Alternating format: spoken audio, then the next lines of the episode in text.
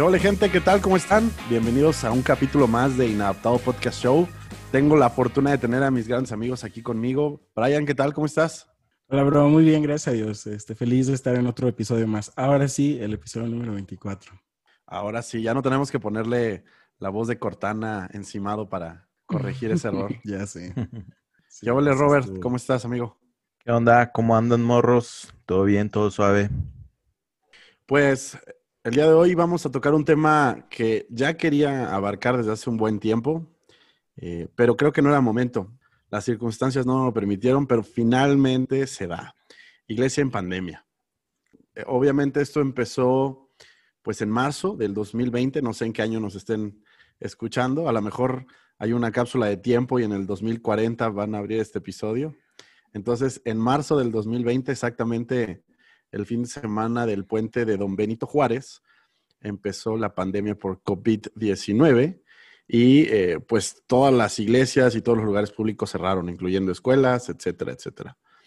Entonces, amigos, a grandes rasgos, quisiera que me ayudaran a recordar cómo empezó el proceso desde la segunda, tercera semana de marzo eh, en adelante para las iglesias. ¿Alguien se acuerda cómo empezó todo este cambio? Pues fue variando, ¿no? O sea, mm, varió dependiendo de la iglesia. Yo creo que sí fue como un periodo de que el gobierno, primero, particularmente aquí en Guadalajara, dijeron, ¿saben qué? Denos este fin de semana de encerrarse en sus casas, de no abrir nada, y ya después eso va a ayudar a que no tengamos que cerrar, supuestamente. Fue, fueron como una, una promesa muy ilusa que particularmente yo sí le tuve algo de fe y después creo que le dijeron, no, pues van a ser dos semanas. Y cerraron dos semanas, todos, incluyendo las iglesias. Y ya creo que después de eso dieron así como la noticia, ¿saben qué? Pues va a ser un, está indefinida la cosa, o, dieron como plazos para, pero más lejanos de encierro. Y pues eso, tuvieron que cerrar sus puertas las iglesias como todos los demás lugares públicos, negocios, etcétera. ¿Qué ole, Brian? ¿Cómo empezaste? ¿Cómo recuerdas que empezó la pandemia en iglesia para ti? Pues en la iglesia, la verdad, eh, yo creo que como yo estuve muy al pendiente de las noticias, yo estaba ya bien escamado. De hecho, pues a ustedes se acuerdan que yo les decía, muchachos, en China la gente se está cayendo así, se está desplomando en las calles, y ya estaba así escamadísimo. Entonces me acuerdo que me echaban carrilla porque decían, no manches, Brian, eso no va a llegar aquí. Y yo, y si sí pasa, muchachos, ¿qué vamos a hacer? Entonces yo, yo soy bien conspiranoico. Entonces yo ya estaba así yendo a comprar frijoles y todo el rollo porque yo pensé que iba a estar así una cosa, una cosa grave, una cosa tremenda.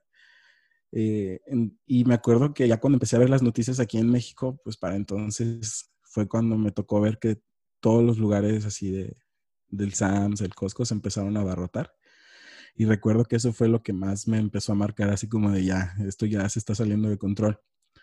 Pero fue para mí muy rápido en cuestión, como dice Robert, o sea, en cuestión de que, ay, vamos a checar, vamos a cerrar hasta que el gobierno nos diga qué, qué hacer y nos vamos a acoplar a lo que, a lo que el gobierno nos diga. Así me pasó por lo menos, este, me tocó ver pues que en, la iglesia la que asistía así lo, así lo manejaron y ya, pues ya no regresamos hasta el día de hoy. Creo que hace como dos meses ya, ya empezaron a haber como reuniones presenciales, pero con muy poquita, muy poquita capacidad de personas, pues para cuidar la distancia y todo eso.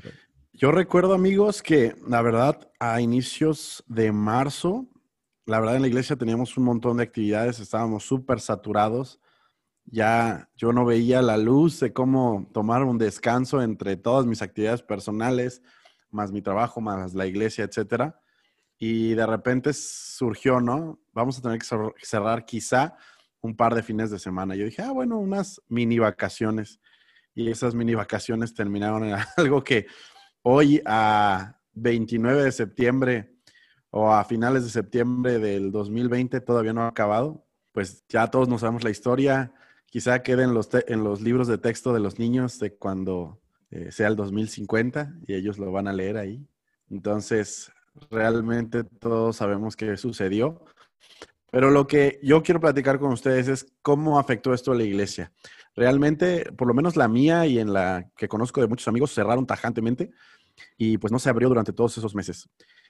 Eh, evidentemente, si la gente no asiste, pues una de las principales afectaciones, los ingresos a capital, ¿cierto o falso? Totalmente. Cierto.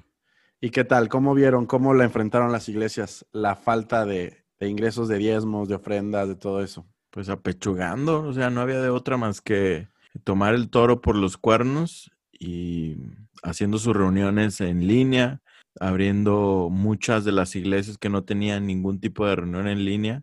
Empezaron a abrir su Facebook, empezaron a abrir su Instagram y no les quedaba de otra. Ahora sí que las circunstancias los orilló a modernizarse para, pues para sostenerse particularmente como tal, como un negocio, siendo sinceros. Era o dejarse morir y, y decir, ¿saben qué? Muchachos, vamos a tener que ponernos a trabajar hasta que se reanude la, la, la, iglesia normal, pero también dices, ¿cómo se pueden a trabajar si no hay trabajos? O sea, estaban ahorillados, su única opción era hacer transmisiones en vivo, en redes, y pues por ahí pedir diezmos, ofrendas y todo el ingreso económico, pedirlo vía eh, remota. Transacciones bancarias. Yo creo que la iglesia relevante ya traía algunos pasos adelante, ¿no? La verdad, pues casi todos los relevantes transmiten en Internet. Si quieres ser parte de la relevancia es eso, tienes que estar en YouTube, tienes que estar a lo mejor en, en Spotify. Y los oldies no, me parece que los oldies eran los más afectados. Sinceramente no tenían ni la base tecnológica, ni el know-how, ni siquiera la costumbre de hacer este tipo de cosas. Brayitan, tú que vienes de oldie, ¿cómo les fue a ustedes en el inicio? Pues fíjate que eh, ya hacían transmisiones en YouTube, en Facebook, pero con un equipo realmente, no es que sea malo, pero el, ¿cómo decirlo? El formato, por así decirlo, eh, sí, o sea, como que el producto final sí se nota que es de una iglesia conservadora. Realmente no se ve con la producción. Ajá, no se ve como con la producción de una iglesia moderna, ¿no? Entonces, lo que sí noté yo es que reforzaron mucho, mucho sus publicaciones en, redes sociales y empezaron a implementar lo de las transferencias este, para hacer sus, sus diezmos y ofrendas. Antes no era algo que, hicieran muy seguido. Es que la verdad, pues nos empezó a apretar el zapato como iglesia. No había para pagar la renta, no había para esperar a que, a que regresara la iglesia o que regresaran las personas. Y conforme pasaban los meses, mm, entonces, sí, yo creo o percibo de manera generalizada que los pastores hicieron un esfuerzo especial por, por medio de redes sociales en invitar a la gente que asistía regularmente a seguir siendo fiel, por así decirlo, o a seguir haciendo sus depósitos.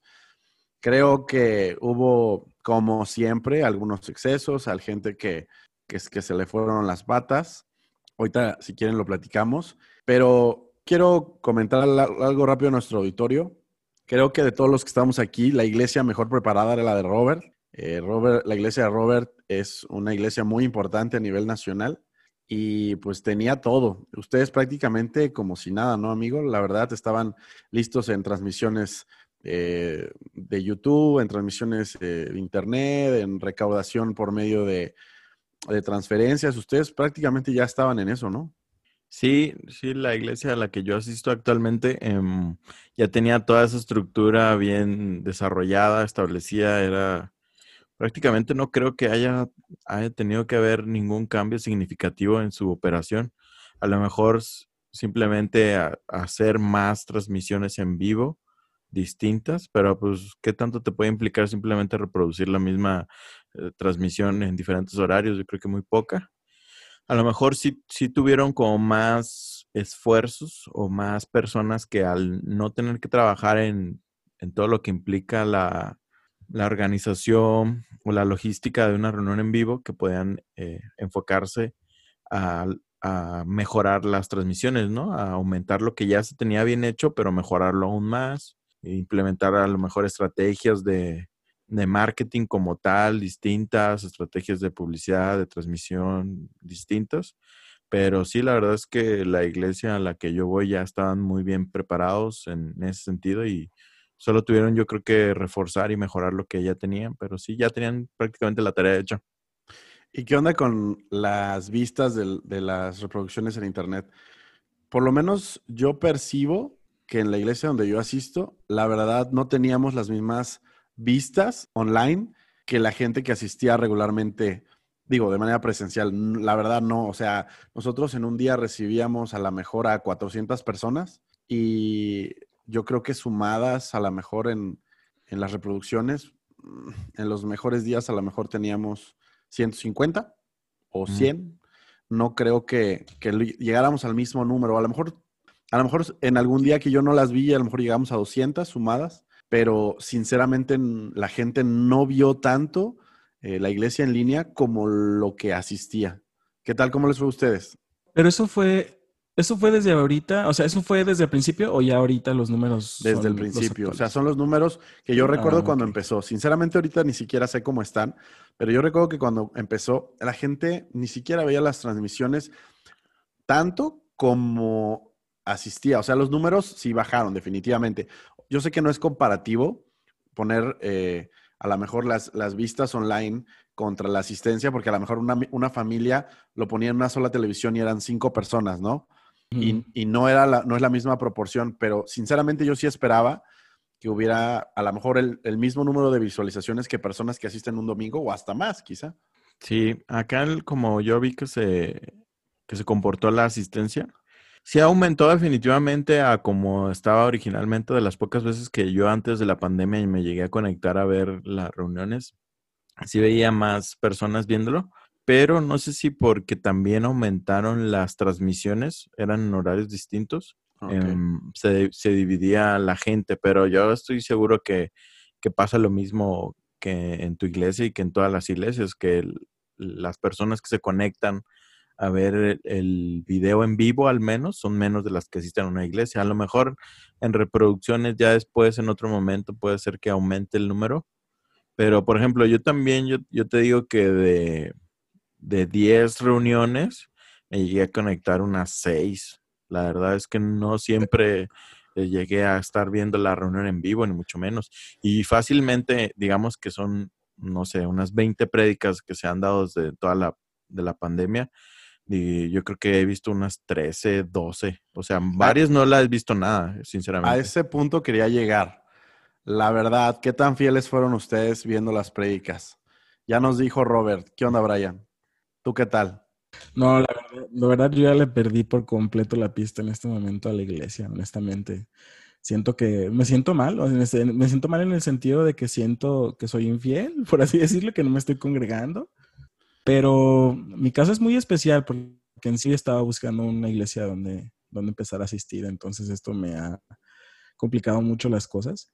Y sí, en su principio sí veía transmisiones de dos, tres iglesias, no al mismo tiempo, pero así como que decía, "Ah, esta semana voy a ver esta. Y luego el lunes veía como que, a ver, ¿qué, qué predicaron en esta iglesia que me gusta escuchar en línea? Pero ya últimamente, la verdad siento que no es la iglesia, por lo menos en la experiencia a la que estamos acostumbrados, pues no es lo mismo, no se completa en una transmisión en vivo. No, la experiencia es totalmente diferente. Y justamente eso también quería pues comentarles yo primero. La verdad, yo al principio estaba súper fiel, la verdad. Cada ocho días veía la transmisión de mi iglesia y hasta veía otras transmisiones, pero yo creo que a partir del segundo, tercer mes, ya la transmisión en línea, un par de veces me quedé dormido. y, y la verdad, ya después de que me quedé dormido un par de veces, dije, no, la verdad, no, no, ya, no. Y lo veo ocasionalmente. Sí la veo, pero ocasionalmente, sinceramente. Ahora quería preguntarles, ¿qué otros pastores vieron además del suyo? Yo en su momento vi a, a Dante. Al principio estuve viendo a Dante adi- adicional a ver al mío. Sé que tienen sus críticas para con el buen Dante, pero siempre he dicho que es un increíble storyteller. También vi a Speaker un par de veces. Creo que también vi a su esposa, en una ocasión salió y también vi una prédica de ella. ¿Qué otra? Eh, ah, sí, en una ocasión vi al esposo de Kim, ¿no? Kim Kardashian. Sé que eso no fue Ah, una... este, a Kanye West. Ah, vi- vi a Kanye. West. Sé que no fue una prédica, pero se aventó un super show en una iglesia en Estados Unidos, en, en- en Texas. No, no, se aventó un show como de 40 minutos, así Está como, loco ese vato. como canciones muy gospel y me aventé los 40 minutos, pues dije, oye, esto está, es too much. Pero la verdad, yo sí, he, eh, digamos que como le dicen en los memes y todo, yo sí engañé a mi iglesia con otras iglesias y con otros pastores. ¿Ustedes qué tal? Es que creo que Kanye West todos los domingos hace algo que se llama Sunday Service y se juntan así muchísimos músicos y se avientan una hora así de entre alabanza y predi, pero todo es así hiper musical, hiper emocional. La verdad, yo he visto algunos y están súper chidos. La verdad, De yo hecho, solo, vi- de sus- solo vi uno. De sus Sunday Services salieron, salieron las rolas de su disco cristiano, pero no sé si son inspiración, por así decirlo, así espontáneas, o ya las traían y, y las fueron recopilando. Pero de predicadores a quien yo vi eh, fue Fermín Cuarto de Semilla de Mostaza, Andrés Corson, también Andrés Speaker, y ya, creo que ya. Esos eran los que yo veía constantemente. ¿Tú, Robert, le fuiste fiel a tu sensei? Yo, yo soy muy, tengo, o mi pensamiento es muy antipatriótico de iglesia, siempre lo, he- lo he tenido así. Entonces, para mí fue igual porque yo siempre, sinceramente, he mirado distintos predicadores de distintas iglesias y creo que estar plantado en una iglesia sí es necesario. Sin embargo, creo que es mejor tener como un... Y esto es como siempre Voxing Populi, cualquiera que, que sea de un equipo pastoral, pastor o alguien que esté, nunca va a estar con este pensamiento porque todos quieren que seas fiel a, una iglesia y en todos los sentidos y a un mayor altísimo. Y yo sinceramente creo que hace muchas veces daño ese sentido de patriotismo de iglesia porque puedes desbalancearte hacia un lado o hacia otro o puedes comprometerte a, a a un sentido de pertenencia demasiado alto que te nuble tu pensamiento o tu visión. Entonces yo siempre he sido de ver a mi pastor, sí, pero siempre veo distintos pastores. Entonces seguí igual viendo otros pastores. ¿Cuáles? Pues eh, Corson es alguien que me gusta cómo predica. Paul Pero Washer. durante la pandemia, durante la pandemia, Sí. ¿viste a Corson? Sí, sí, llegué a ver. ¿A Paul Corson. Washer? ¿Qué otro? a Paul Washer, llegué a mirarlo. Fermín Cuarto también vi a un par de sus prédicas. Em, déjame pensar algún otro. ¿Conocen a Sugel Michelin? ¿O a Michel Sugelín? No. No, man. Siempre lo digo atravesado. Sugel Michelin es un predicador, creo que es, es del Caribe, un país del Caribe. Es muy bueno. Yo lo vi por la escuela, me dejaron un montón de videos durante la pandemia para verlos. Y la verdad, eh, son de esos que se sienten que son guardianes de la sana doctrina. Y digo, sí tienen muchísimo conocimiento. Es esa gente que memorizó la Biblia al derecho y al revés, pero no me encanta la gente que tiene ese sentido de ser guardianes. También escuché a Yesaya, Yesaya Hanson, también escuché Ah, prédicas. nuestro invitadazo del capítulo, ¿cuál?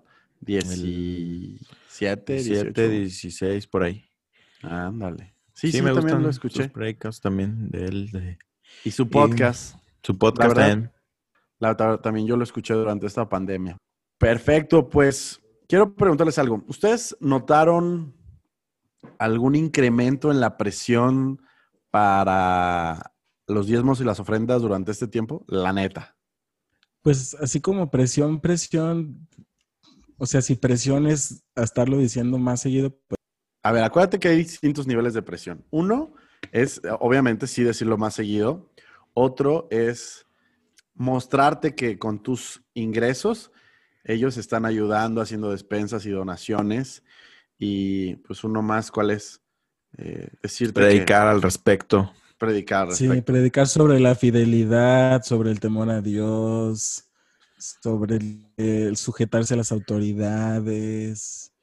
O sea, yo siento que sí va implícito el... el- Una de el- las cosas que sinceramente tengo que criticarle a Dante es que yo sí lo vi incrementar de manera importante su presión a- hacia la gente para hacer las donaciones. ¿Todavía más? Pues mira, yo no, sí lo veía antes de la pandemia, pero fue en la pandemia durante el tiempo que me di la oportunidad más de darlo. Y no sé, de verdad, era muy incisivo, muy incisivo, muy incisivo en, por favor, por favor, tienen que dar, por favor, tienen que dar. Y después como que le encontró la llavecita, que la llavecita era decirle a la gente que con sus donaciones ellos daban despensas, ellos daban pues ayudaban a la gente y empezó a subir fotografías de él entregando en diferentes colonias de Estados Unidos. Bueno, pues donde es, creo que es en Los Ángeles. Sí, está en Los Ángeles. Y, este, y después empezó a decir, no, y no solo estamos dando en Los Ángeles, estamos dando en toda Latinoamérica, en México, en Argentina, en Colombia. Pero pues tú lo dejas así súper generalizado. Estamos dando en México, cuando seguramente hubo unas personas que repartieron 40 tortas en una colonia del Estado de México y para él fue promocionarlo estamos alimentando a México y a Colombia y a Costa Rica y a Uruguay. Entonces, Pero ¿cómo, cómo ah, poniéndome abogado del diablo, porque ustedes conocen lo que yo pienso de Dante, pero ¿cómo puedes tú saber que, que esto era así y no, y no saber que realmente se apoyaron fuerte? ¿O por qué dices que a, a lo mejor hicieron un acto muy chiquito y se paraban el cuello por algo muy, muy grande? ¿En qué te vas a Porque cuando, cuando hablaba de eso, más o menos daba algunas cifras y trataba de cuidar mucho sus palabras para no decir ninguna mentira. Eh, era muy cuidadoso en la forma en la que se expresaba, de decir, hemos entregado algunas despensas y algunas cosas ahí a la gente que se nos acerca a decirnos que tiene necesidad. Entonces, mm, yo soy un fan y un admirador de la forma en la que predica. Sin embargo, creo que en algún punto sí no, no estuve muy de acuerdo en la forma en la que empezó a presionar de más, eh, en la que se empezó a asar el cuello delante de, todos en redes sociales, en la forma en la que él se sintió en algún momento como el mejor predicador de Internet. La verdad, llegó una vez a tener creo que 3 millones de reproducciones. Una vez que hizo, sí, tuvo muchas reproducciones en una de sus prédicas obviamente hablaba de la crisis que estábamos pasando y creo que todos los predicadores llegaron a, tocar ese tema durante este, esta cuarentena, ¿no? Eh, no, la crisis y, Dios no va a recuperar todo lo que nos ha quitado la pandemia y Jesucristo es grande y verán la gran cosecha. Y esa era la tónica, ¿no? Que se oía en muchos púlpitos. Entonces, en lo personal y en lo particular, no me sentí muy cómodo, eh, especialmente con el de todos los que llegué a escuchar que sí creo que en general todos levantaron un poquito su nivel en, requerir los diezmos, entendible totalmente, porque la gente los dejó de dar, ¿eh? O sea, la gente no asistía y no los daba. Entonces, pues era como una forma de recordarles. Pero él en especial, creo que se pasó un poquito de la raya. No sé cómo ven ustedes. Pues yo creo que pasan dos cosas. La gente no deja de dar por ser infiel estamos pasando o, estábamos en ese momento eh, entrando a una etapa donde padres, muchas familias, muchas cabezas de familia eh, no sabían si iban a poder seguir trabajando. Entonces, creo yo que la prioridad de la familia mexicana cristiana de diezmar pasó a tercer o cuarto término, porque si, por ejemplo, dos meses no ibas a poder salir de casa, eran dos meses que ibas a tener que pensar cómo ibas a alimentar a tu familia. Entonces, yo creo que se aplicó la de, que lloren en mi casa a que lloren en la tuya. Este, yo creo que pues, todos dijeron, no, pues sí, brother. O sea, de que de seguirle pagando la renta a la iglesia o a que me coma mi familia, pues lo siento, iglesia. No sé, creo yo. Sí, definitivamente. Por ejemplo, yo te soy sincero, desde que empezó la, desde que yo no he ido a la iglesia físicamente, yo no he dado nada de diezmo ni de ofrenda así a la iglesia, cero. ¿En verdad? Cero, cero. Yo tampoco. estoy eh, igual. ¿Por qué? Son? Bueno, los primeros meses, la verdad, la cosa estaba muy, muy dura económicamente, como dice Brian, eh, dejando de ingresar económicamente nada prácticamente. Entonces simplemente se consumía lo, lo ahorrado. Y después que gracias a Dios eh, ya se fue poco a poco restableciendo la economía, eh, sinceramente, pues como perdí la costumbre de hacerlo o nunca tuve la costumbre de hacerlo vía remota desde un inicio, pues simplemente no lo hice por inercia. Em, ¿Tú eres de los que dejaba el sobrecito con el efectivo, amigo? Sí, sí, sí, yo soy de esos. Pues yo creo que a muchísima gente le pasó lo que tú, lo que te pasó a ti, porque la gente estaba acostumbrada a dar en efectivo y Sí, cayó muchísimo. Sí, totalmente. Aparte, siendo sinceros, estando en el lugar, en la iglesia, hay un factor que influye mucho en que des dinero. Y es que tienes a los que están al lado de ti viéndote. Y quieras que no, aunque sí hay una, hay una cierta presión que dices, Jesús, si pasa el sobrecito y no, no he hecho nada en el bote, ¿cómo me veo?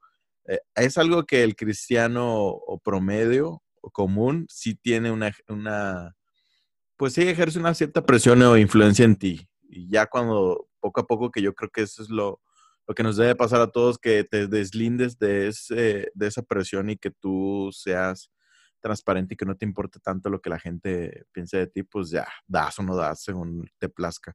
Pero yo creo que a muchas personas sí es un factor importante para que den. Les voy a decir algo. Ya si, si me regañan lo borro después, pero eh, mi suegro siempre me dice que le incomoda mucho que le pasen el botecito. Dice, ¿y por qué a mí me pasan el botecito? o sea, ¿que, ¿que, es de a fuerza o qué? Como dice Brian, ¿es a producto de gallina o qué? y que, y que si, es, si hay una, una parte de presión social eh, y él la percibe cuando asiste a la iglesia, de, oye, pues no vas a poner nada o qué. Y él dice que llegó un momento donde lo empezó a, a considerar como si fuera cover. Y cada vez que va a la iglesia dice, pues es el cover. O sea, pues, no hay de otra, hay que, se, tiene que, ¿no? Fue su forma de, de asimilar el hecho de, de que, de la presión del, del botecito, ¿no? Sí. Yo creo que también, también pasa, brother, que eso por lo menos es lo que a mí me afectaba, o por lo menos la forma en la que yo me convencía de dar, era que después de una alabanza súper chida, después de una hora de estar así cantando, bien metido, traías algo atorado, y no quiero decir que Dios no obre a través de la alabanza y que no, le darguya tu corazón y pueda de alguna manera, pues, trabajar contigo y, y hacerte reflexionar pero después así de que estás así, pues de que hasta, a lo mejor hasta chillaste, ¿no? Y estás... Con los mocos de fuera. Ajá. Dice, Señor, mi vida es tuya y, y, y, te, y eres más dócil para dar una cantidad de dinero que a lo mejor... Y en ese momento, mientras van bajando la musiquita, alguien se sube y dice, qué hermoso, qué hermoso momento hemos pasado en la presencia del Señor. Ahora, hermanos, los llamo a obedecer a Dios y a dar de lo mucho que Él nos ha dado. Y bolas, agarran el mismo ah, momento psicológico y te la aplican, amigo. Si yo lo hice. Ah. con el amor que le cantamos. Es broma, con el amor que le eh, cantamos, también obedezcámosle y, démosle de lo mucho que Él nos ha dado. Y así te la aplican.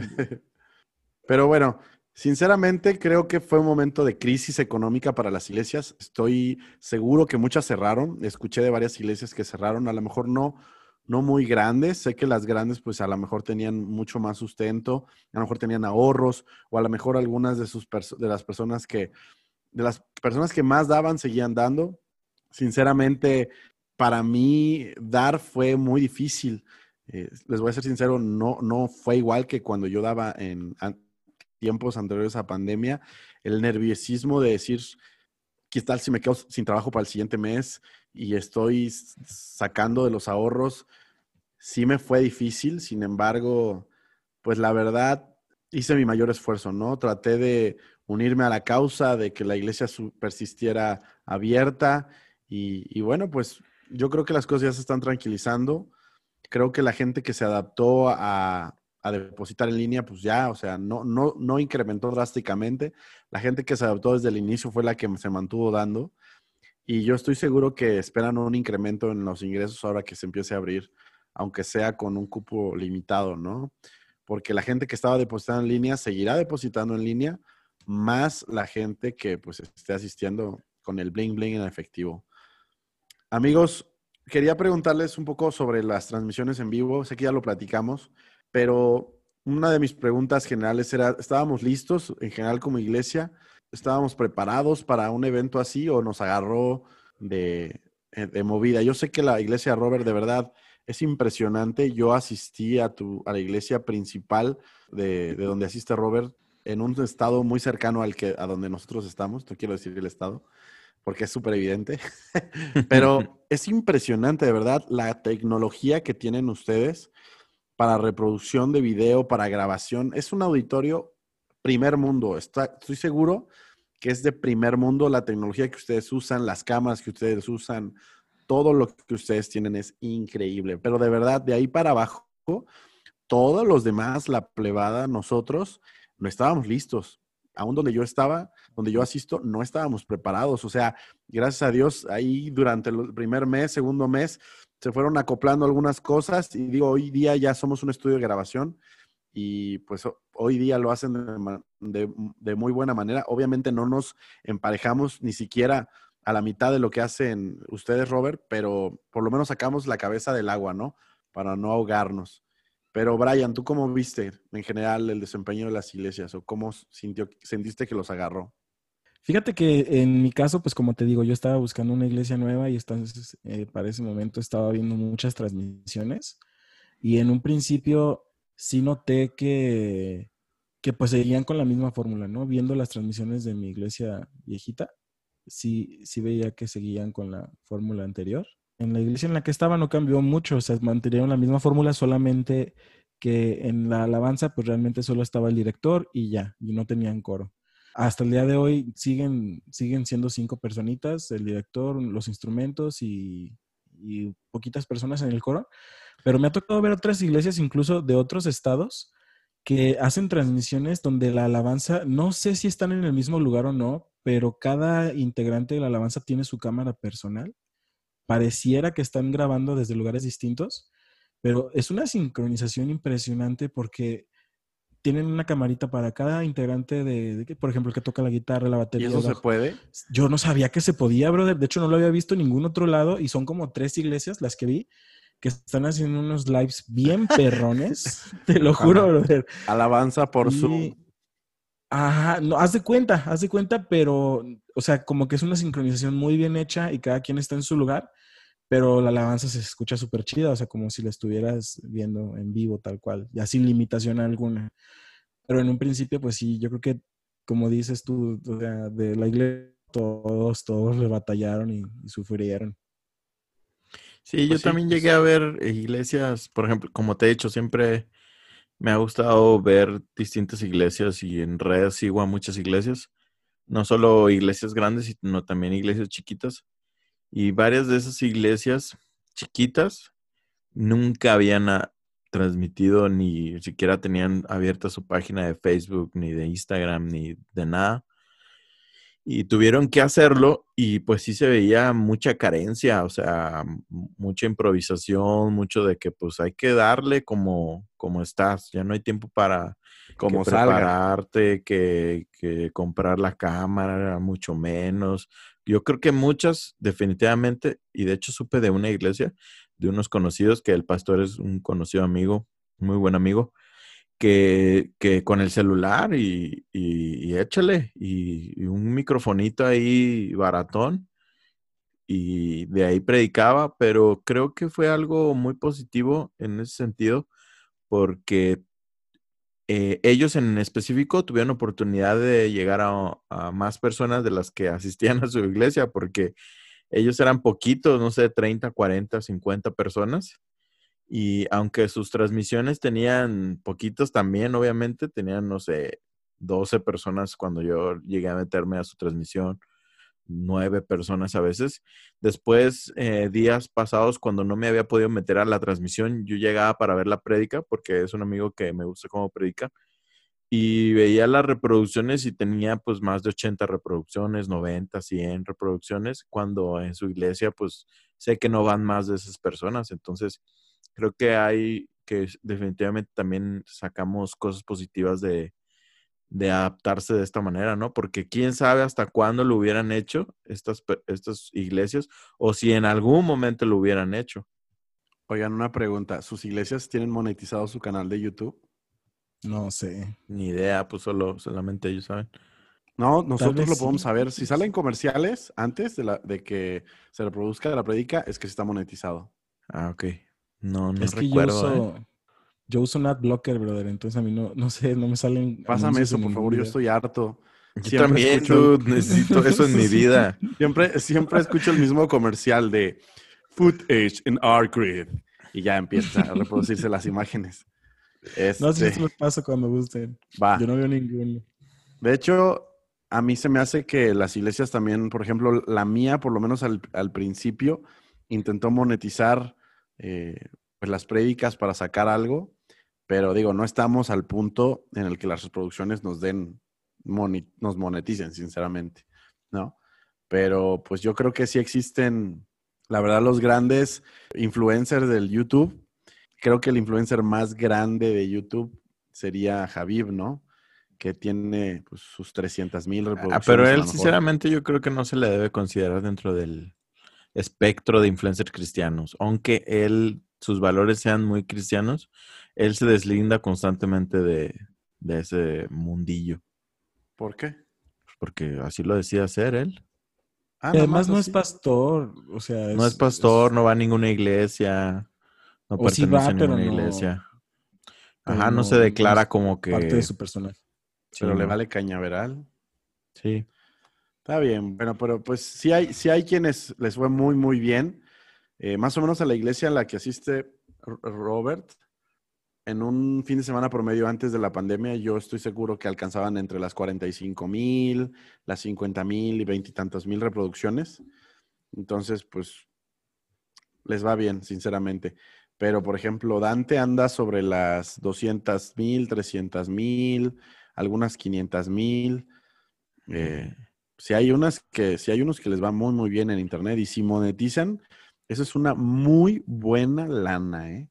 El otro día estaba viendo un programa, bueno, un amigo me enseñó un video sobre más o menos cuando se mete una persona que monetiza un canal. Yo sé que ustedes van a conocer a la persona que voy a mencionar. ¿Se acuerdan del de la capital? Sí, Oscar. Es Oscar Mesa, ¿verdad? Creo que sí. Sí.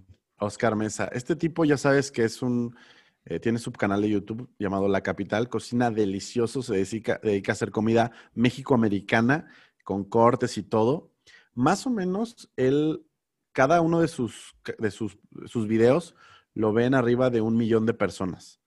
Fácil. Hay videos que los ven 3 millones, 4 millones, pero el más, más, más malo, un millón de personas. Más o menos hacían un cálculo estimado de cuánto se podía meter. En un mes se mete un millón doscientos mil pesos, más o menos, para que te des una idea monetizando un canal de YouTube. Entonces, es una lana importante. Sinceramente, creo que puede ser uno de los intentos en el futuro de las iglesias, tratar monetizar sus canales, sinceramente. No sé cómo lo vean ustedes, pero pues se ve muy atractivo, ¿eh? Sí, claro, la verdad es que está ahí, pero pues es difícil llegar a esos números, son muy pocos y siento que que puede ser algo tanto positivo como negativo. Porque, sí. no, no, necesitamos llegar al millón doscientos mil pesos mensual. Con que llegamos a los doscientos mil, ya sería una ah, lanísima. claro, claro. Pero siento que, fíjate, buscar ese tipo de cosas pueden aumentar el que los pastores o las iglesias se desvíen. ¿Para qué? Pues para buscar las visitas en lugar de simplemente dar su mensaje como ellos creen que debe ser dado sino que dicen, chin, esta, esta predica no le fue bien, ¿no? Pues, ¿qué tenemos que hacer para que le vaya mejor? Que está bien a lo mejor, pero, pero es una línea muy delgada que puede cruzar a que tu objetivo sea el buscar las visitas y ahí ya hay un conflicto de intereses por definición. Claro, porque estarías buscando predicar los temas más famosos, que hay, que hay quien lo hace todavía, ¿eh? A lo mejor no buscando las reproducciones de YouTube, pero sí la asistencia. Para nuestro auditorio, más o menos un millón doscientos mil pesos mexicanos son como 55 mil dólares, más o menos que se mete Oscar Mesa al mes por, por sus videos. La verdad, son, son muy buenos. La verdad, nosotros tres aquí los vemos y ahí conozco mucha gente que los ve. Es muy popular en los Estados Unidos y en eh, Latinoamérica. Sin embargo, hay gente que se lo lleva de calle en los Estados Unidos. Hay gente que tiene mucho mejores números. Él me parece, si no me equivoco, y de hecho lo voy a consultar, la capital, la capital tiene en followers, tiene 5 millones 96 mil, 960 y tantos mil, casi 6 millones. Pero de verdad, hay algunos influencers en, en, Estados Unidos que tienen 12, 15, 20 millones. La verdad, imagínate la cantidad de dinero que se han de meter de manera mensual. Entonces, sí puede ser un interés en algún futuro de las iglesias monetizar y hacer una iglesia redituable por medio de YouTube. Creo que estamos lejos. los cristianos no somos tan populares, sinceramente, en YouTube. Los más que tenemos eh, los más, los, los que tienen mayor cantidad de reproducciones no van a pasar del 500 mil, pero bueno, yo estoy seguro que ya se meten una muy buena lana. Entonces, es parte de la iglesia del futuro, ¿no? Iglesia que Pues sí, es que sabes que siento yo que tenemos que verlo desde la perspectiva de si alguien quiere ser influencer, o sea, eso- los, pastores se pueden considerar influencers de un nicho muy, muy específico. O sea, desde una perspectiva de mercadotecnia, eh, las prédicas cristianas son, pues ahora sí que autoayuda. Entonces, dentro de la autoayuda, que en sí ya es un nicho aparte, autoayuda espiritual. Y dentro de la autoayuda Brian. espiritual, autoayuda espiritual cristiana. Brian, Mande. te van a colgar algunas personas Lo si comparas el cristianismo con autoayuda. No, pues es que, o sea, desde, de- desde la perspectiva del algoritmo, el algoritmo no lo va a ver así como de, ay, ellos están hablando Ah, la verdad. O sea, no, o sea, ah, el sí, algoritmo va a decir, la razón. este vato es- está predicando, pues es una, es una conferencia de autoayuda, autoayuda espiritual y luego cristiana, o sea, es un nicho bien específico. Entonces, si, si a, a eso le añades que, que quiera ser un pastor genuino, pues autoayuda espiritual cristiana y aparte de la que no le cae bien a todos. Entonces, los números... Dilo, están dilo, sana doctrina. Eh, de sana doctrina. Entonces, por eso yo, hablando de Javid, por, por ejemplo, es autoayuda, pero no, no se pinta de cristiano y por eso tiene los números que tiene. Pero si se dedicara solamente a predicar de la Biblia, te aseguro que no tendría ni el 30% de, No, para nada. de resultados que tiene. De hecho, yo creo que es una de las principales razones por las que se des- desmarca un poquito del cristianismo, para que no sus números no le decaigan, sinceramente. Pues es que es su chamba. Sí, sí, yo creo que parte hay de eso. La verdad, yo, yo sinceramente, cuando lo escucho, lo escucho muy sincero. Sin embargo, estoy convencido de que sí hay una gran parte de eso de no querer caer en ser eh, categorizado como, como un religioso, porque ser religioso no es popular y él se codea con celebridades de talla mundial totalmente.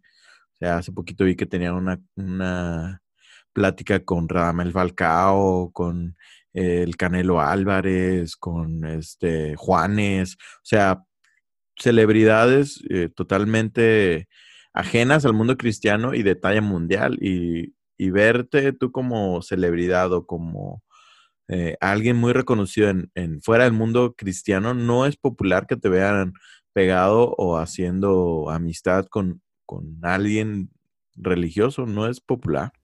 Voy a decir algo estilo Brian. Jesús no era popular. ¿Y eso qué? Estamos hablando de Javib, no de Jesús. dude. Yo sé, yo sé, pero a lo que voy es, normalmente creo que entre más, y eso me voy, a me voy a atrever a decir algo con lo que no estoy siempre de acuerdo. Cuando eres más cristocéntrico, no siempre eres más popular. Eh, Fíjate, podemos, podemos jugar un poquito con esa idea. Jesús fue viral, pero no, su mensaje no fue muy popular. Ah, claro que no. O sea, Sí. porque si te das cuenta, cuando Jesús hablaba era de, ah, drama. ¿Sabes? Sí, no, claro. sí fue, sí fue popular. O sea, fue popular Mm. realmente. Porque si te fijas, había muchedumbres que se le querían acercar. Por interés, sí, porque querían su milagro, muchos, porque querían que los alimentara, por lo que tú quieras, pero fue muy Pero popular. decayó, el, en el mensaje decayó. La, la Biblia dice que al final quedaron unos cuantos y les dijo, si quieren ir ustedes también, lléguenle, yo no los necesito. Y ya fue cuando Pedro dice, no, Señor, ¿por qué? ¿A dónde iremos? Y no, ¿Dónde está? ¿Dónde? Si te necesitamos, etcétera. Entonces, al final sí pudo haber tenido mucha popularidad, pero la perdió. La perdió porque fue fiel a su, a su mensaje, a lo que tenía que decir. Y eso, pues, no es muy popular, amigo. Sí, yo, yo pienso que sí, sí tuvo fama y hasta el fin, hasta que murió. Simplemente la fama era muy distinta en aquellos tiempos a la que estamos acostumbrados ahorita. Porque alguien puede ser famoso en ciertas regiones y en otras la información no se corría como se corre ahorita. O sea, en algún lugar te puede- puedes tener, como tú dices, tal cual que el mensaje haya una corriente de, de fariseos o de cualquier tipo religiosa que más infiltrada en la gente que simplemente era rechazo. Pues no sé. Yo sí, sinceramente creo que hoy Jesús no es popular. Jesús es, No. es alguien que es religioso. Para la gente, ¿no? En general, no estoy diciendo para nosotros. Para la gente secular, Jesús es religioso, Jesús es limitaciones, Jesús es rechazo de, mi, de mis decisiones, eh, Jesús es, pues no sé, me, me, cuarta mi libertad sexual, mi libertad eh, de pensamiento, mi libertad de, etcétera, que realmente no es así. Sin embargo, creo que sí está muy relacionado, ¿no? Yo creo que en general la gente tiene un rechazo a aceptar su realidad, a aceptar que tiene un problema. Y cuando se afronta ante una verdad que le diga, oye, aquí tienes un problema, lo rechazan cualquier cosa que ésta sea. Es que el problema, voy a sonar como Arjona, el problema es que ellos piensan que no tienen un problema. Ah, pues sí, puede que se engañen, o sea, pero yo creo que hay veces que sabes que tienes un problema, pero no te gusta nada que esté relacionado con lo que te haga ver que tienes un problema. Pues claro. de hecho, no sé si supieron, y, a lo mejor vale la pena dedicarle un capítulo completo, pero hace menos de un mes vi en las noticias que la pedofilia la querían integrar como una preferencia sexual. O sea, ya no. sigue ese brete. ¿Mande? Sí, todavía, todavía está. Todavía sigue ese brete. O sea, imagínate a qué punto vamos a, llevar, a llegar en que no tenemos que rechazar nada, porque todo es, es una alternativa del, ser del, del ser humano para experimentar la vida, ¿no? Entonces ya, o sea, hasta la pedofilia. Yo creo que eso sí nos estamos volando la barda. O sea, claro. Mi libertad llega hasta donde me meto con, alguien inocente. O sea, si tú te metes con alguien inocente, ahí termina tu, libertad. No deberías meterte con nadie. Sí, y fíjate, yo creo que es algo que yo veo negativo del cristianismo moderno. Es que ahora es, es bien visto el tener, por así decirlo, entrecomillado, la mente abierta es bien, eh, aquel cristiano que, por ejemplo, llega a decir que la homosexualidad es una aberración contra Dios, es mal visto. Aquel cristiano que llega a decir cosas así de tajantes que, que en la antigüedad era lo normal en el cristianismo, en el cristianismo moderno te ves como un cristiano mm, arcaico, te ves como un cristiano no moderno, un cristiano eh, cerrado, obtuso, ignorante. Em, eh, y en el cristianismo moderno es aplaudido y bien visto decir, vengan todos aquí, tal cual el lema, ¿no? Ven como eres, que sí, que en su core sí es una realidad, pero yo creo que va muy permeado del extremo de que es súper mal visto decir la homosexualidad es algo que está erróneo o cualquier tema así polémico eh, mm, de, cantarte por pronunciarte en una postura así es mal visto en el cristianismo moderno, aclaro. Pues eh, estoy de acuerdo con Robert, eh, lo que dice, hoy es mal visto totalmente, pero al mismo tiempo, bueno, sí, sí, o sea, no, no, no, no tengo mucho que agregar al respecto. Creo que Dios ama al homosexual, creo que el homosexual puede ir a una iglesia, pero también hace falta como que esa parte de nosotros como cristianos de decir, la homosexualidad es algo que Dios no está a favor de, la pedofilia es algo de lo que Dios no está a favor, y tener como que el carácter de, ir en contra de la corriente, porque realmente ya es algo que está por todos lados y que la gente tiene ya tan, tan, tan taladrada su cabeza con modernidad, modernidad, progreso, progreso, que si tú dices, oye, mm, ¿qué tal un poco de valores? ¿Qué tal un poco de estructura? Ya te dicen, no, retrógrada, tú, tus ideas son del siglo pasado, ya mejor cállate, y cosas así. Entonces, sí estoy a favor. Creo que Dios ama a todos, que, no es tarea del cristiano rechazar a la persona, pero sí debemos ser claros en, establecer lo que nosotros queremos. No es tarea del cristiano rechazar a nadie, pero creo que sí es tarea del predicador recordar lo que está bien y lo que está mal. Sí, 100%. Y yo hace, eh, hace poquito tenía una plática, no recuerdo con quién de ustedes o si con alguien más, pero que les decía, a todos, a todas las personas les decimos, ven como eres, te aceptamos como eres, ven, no hay problema, a nadie tienes que decirle, oye, tú estás mal por ser homosexual, oye, tú estás mal por este, tener costumbres autodestructivas o que pueden a lo mejor estar afectando a los que te rodean sino que escuchando o tú recibiendo el amor de Dios, eh, puedes ir dándote cuenta de ciertas cosas que están mal. Sin embargo, yo desde que estoy yendo a la iglesia que voy, que ya creo que tengo ocho años yendo a la iglesia, o siete, mínimo siete, si no es que ocho, yo jamás he escuchado una predicación y un, no es una predicación, un comentario, tanto en, en, la predicación principal como en clases, como en cualquier tipo de discipulado, que se mencione que el homosexualismo está mal. Es pecado, o sea, no, no es que esté mal. Que es, pecado, que es pecado, que Dios ah, está en contra de eso. Jamás lo he escuchado, ni siquiera un solo comentario.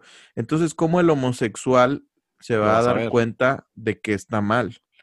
¿Cómo? O sea, si en ningún momento nadie lo dice, jamás, en siete años o ocho.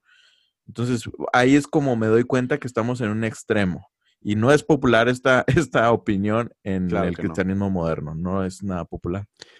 Yo te voy a, dar otra perspectiva, amigo. Yo, como saben ustedes, estoy estudiando algunas clases como seminario más o menos, que no se llama seminario con cristianos, pero en una de esas le pregunté a un profe con toda la intención, o sea, iba la pregunta cargada de, de intención. A ver, profesor, si nosotros creemos que la homosexualidad es un pecado, ¿qué hace usted cuando llega una persona a consejería y le dice, oiga, yo tengo problemas de homosexualidad.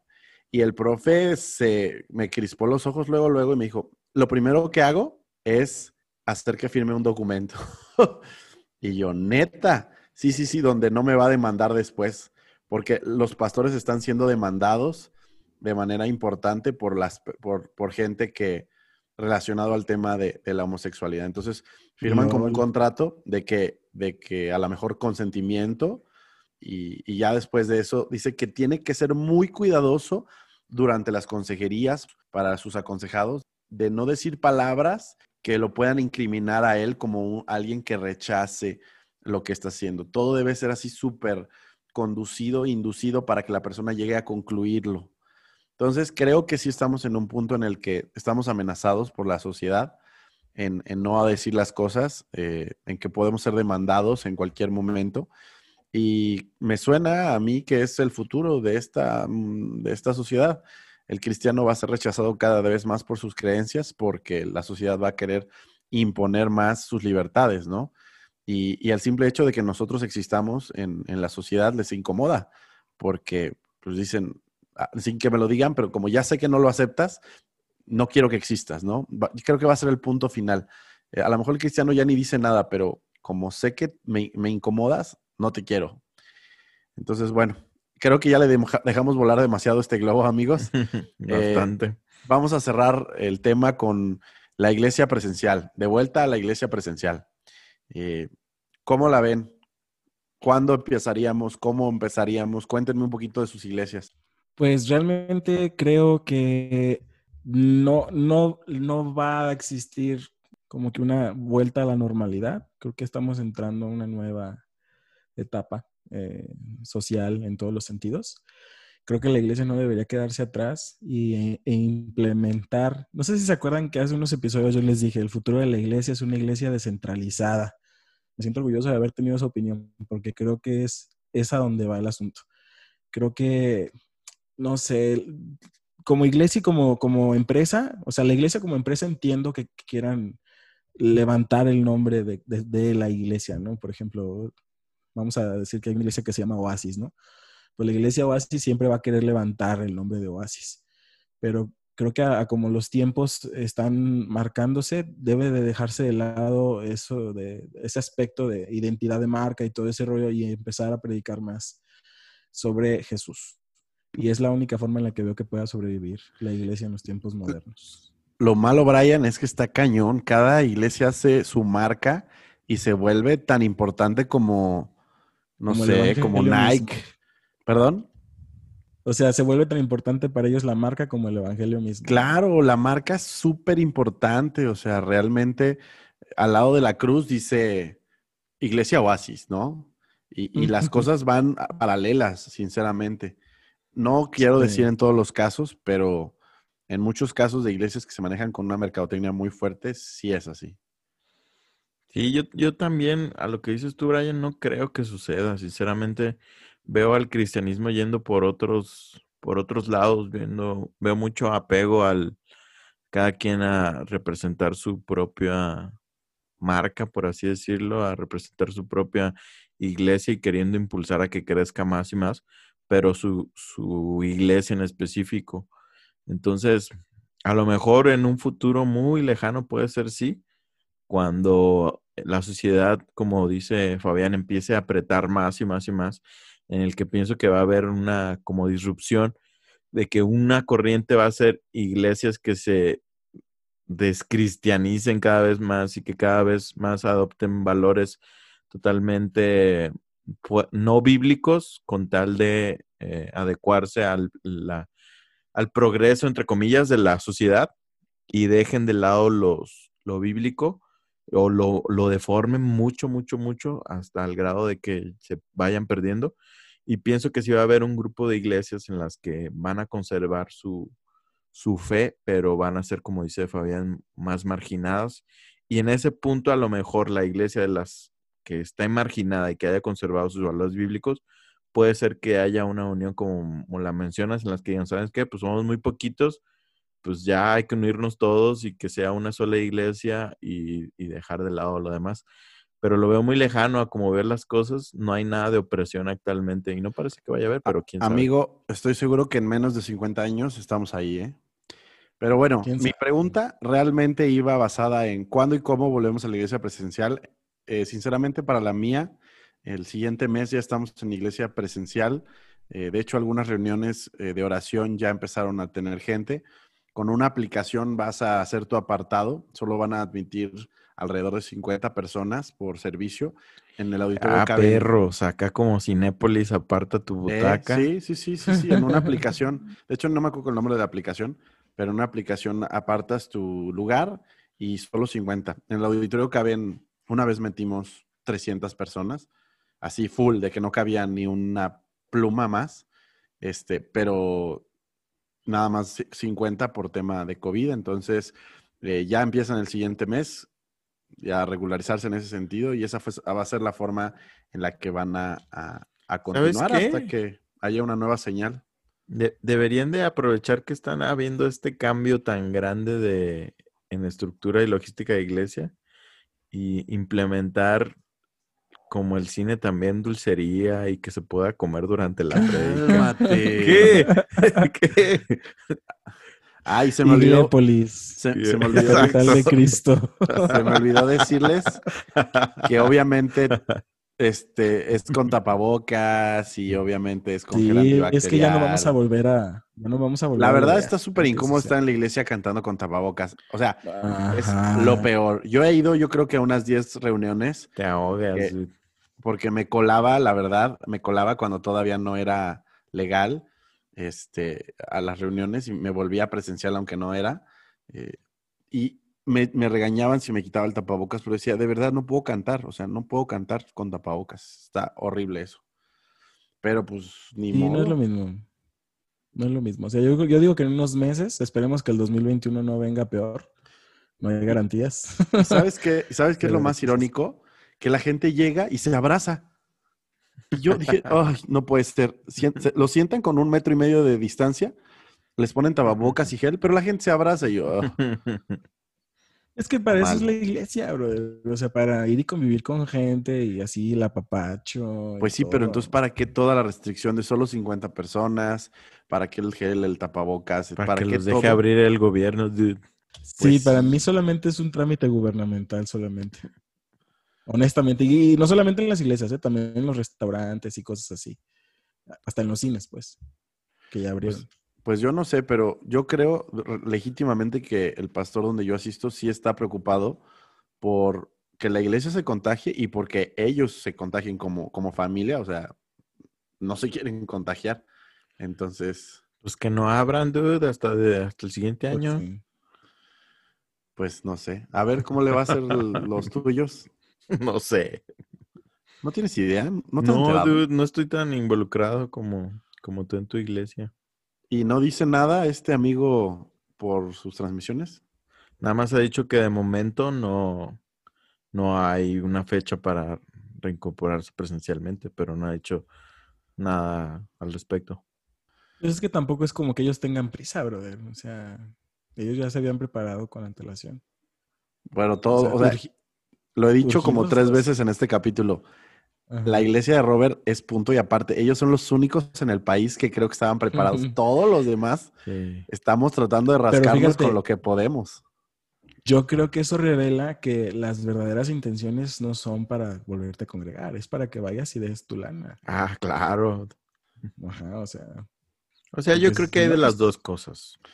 No, no me atrevería a decir que todos, eh, pero sí hay muchos casos en internet, sí he escuchado muchos casos en internet de pastores en Estados Unidos, de esos que son súper apostolados y sensacionalistas, que sí se niegan a cerrar o, se negaron a cerrar en algún momento y la, la, razón evidente era que no querían perder ingresos. El John MacArthur, dude, ¿sí supiste? sí, de hecho iba, a decir eso, brother. Se cayó del pedestal de un Totalmente. puño de brother. Pues ahí está.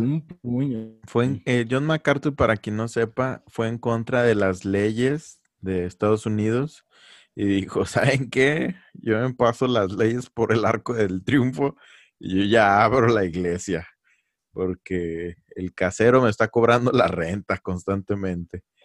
Y fue en contra de la ley y abrió la, la iglesia, o sea, creo que lo procesaron legalmente, no estoy seguro de eso. No sé, la verdad no sé, brother pero sí, creo que sí tuvo problemas legales eh, al respecto, pero sí, se, sí dejó una muy mala imagen, ¿eh? Ahí está su papá MacArthur, para que sigan recomendando sus libros, muchachos. ¿eh? Duro y a la cabeza. Amigos, pues para terminar, eh, ¿cómo ven el futuro? Yo sé que ya lo mencionaron de algún de grandes rasgos, pero esto es... Ni gris, lo veo negro. Ay, cálmate, no lo veo blanco ni negro, porque todo es... No, no lo veo gris, no lo veo gris, lo veo negro, lo veo oscuro. Ok, pero de una vez, conclusión y su visión de la iglesia en el futuro, amigos. Pues la verdad yo creo que, espero que este solamente sea un episodio así, que tú digas un, dolor de partillo más, a lo mejor todavía no se nos deja venir lo gacho, pero no hay garantías, entonces vamos a ver cómo llega el 2021, vamos a orar, permanecer al tiro, pero yo creo que dentro de todo lo malo han habido cambios necesarios en la iglesia y que a fuerzas, pero pues no les ha tocado de otra más que adaptarse. Y creo que de todo se saca algo bueno. Entonces espero que, Dios ahí siga obrando en las iglesias y en los creyentes para que no nos desanimemos nada más. Yo sinceramente creo que la iglesia tuvo afectaciones positivas y negativas durante la pandemia. Yo creo que más negativas que positivas, aunque hubo de ambas. Pero yo, a diferencia de la mayoría, yo creo que sí va a volver a hacer las cosas como antes. O sea, yo creo que a menos que salga otra pandemia, otra enfermedad loca, que quién sabe, puede ser también. No lo veo tan lejano tampoco. Pero si no estuviera ese factor de que, de que volviera a salir otra pandemia distinta, creo que cuando, cuando termine o sea controlada el coronavirus, va a volver a ser como antes, va la misma interacción, el mismo tipo de reuniones y al menos por un tiempo más, porque no creo que estemos al pie de un cambio, aunque pues todo puede pasar, pero yo no lo vislumbro tan así. Sinceramente, mi visión de la iglesia del futuro es eh, una iglesia híbrida, tiene que ser 100% digital y 100% presencial. Creo que una vez que agarramos este, este nuevo modelo no lo vamos a soltar. Creo que todas las iglesias tienen que alzar su nivel, mejorar su calidad de audio, de video, eh, su edición. Tienen que hacer muchísimo mejor lo que están haciendo por ahora y, ser excelentes en los dos sentidos. No pueden abandonar uno por, por ir tras la otra. Sí creo que vamos a volver, amigo, pero también creo que quizá en un dos años, tres años más, quizá nos veamos encerrados en otro lockdown eh, inevitable sé que suena pesimista, pero si ya pasó una vez, la probabilidad de que suceda en otra ocasión es, eh, pues es bastante amplia. Eso sería todo de mi parte. Amigos, me encantó estar con ustedes. Brian, ¿nos puedes recordar las redes sociales? Así es, muchachos, nos pueden encontrar en Facebook, Instagram, YouTube, Spotify y en cualquier otra plataforma que les guste buscarnos, pero si nos buscan en cualquier otra plataforma que no sea la que mencioné, qué raros son como Inadaptado Podcast Show.